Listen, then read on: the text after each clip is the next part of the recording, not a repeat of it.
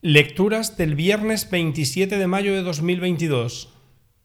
Primera lectura. Lectura del libro de los Hechos de los Apóstoles.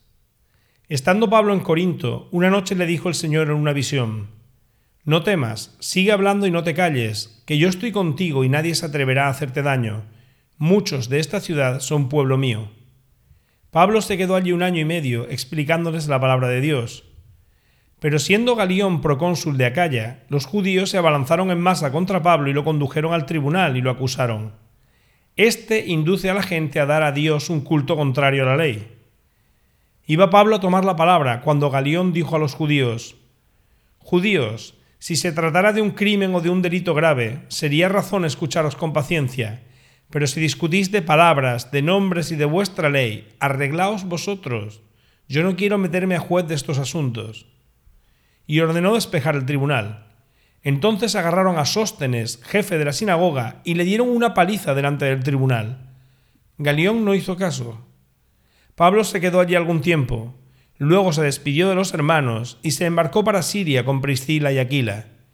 En Cencrea se afeitó la cabeza porque había hecho un voto. Palabra de Dios. Salmo responsorial. Dios es el Rey del mundo. Pueblos todos, batid palmas, aclamad a Dios con gritos de júbilo, porque el Señor es sublime y terrible, emperador de toda la tierra. Él nos somete los pueblos y nos sojuzga las naciones.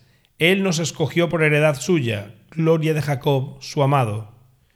Dios asciende entre aclamaciones, el Señor al son de trompetas. Tocad para Dios, tocad, tocad para nuestro Rey, tocad. Dios es el Rey del mundo. Evangelio. Lectura del Santo Evangelio según San Juan. En aquel tiempo dijo Jesús a sus discípulos, Os aseguro que lloraréis y os lamentaréis vosotros, mientras el mundo estará alegre, vosotros estaréis tristes, pero vuestra tristeza se convertirá en alegría. La mujer cuando va a dar a luz siente tristeza, porque ha llegado su hora, pero en cuanto da a luz al niño, ni se acuerda del apuro, por la alegría de que al mundo le ha nacido un hombre. También vosotros ahora sentís tristeza, pero volveré a veros y se alegrará vuestro corazón, y nadie os quitará vuestra alegría. Ese día no me preguntaréis nada. Palabra del Señor.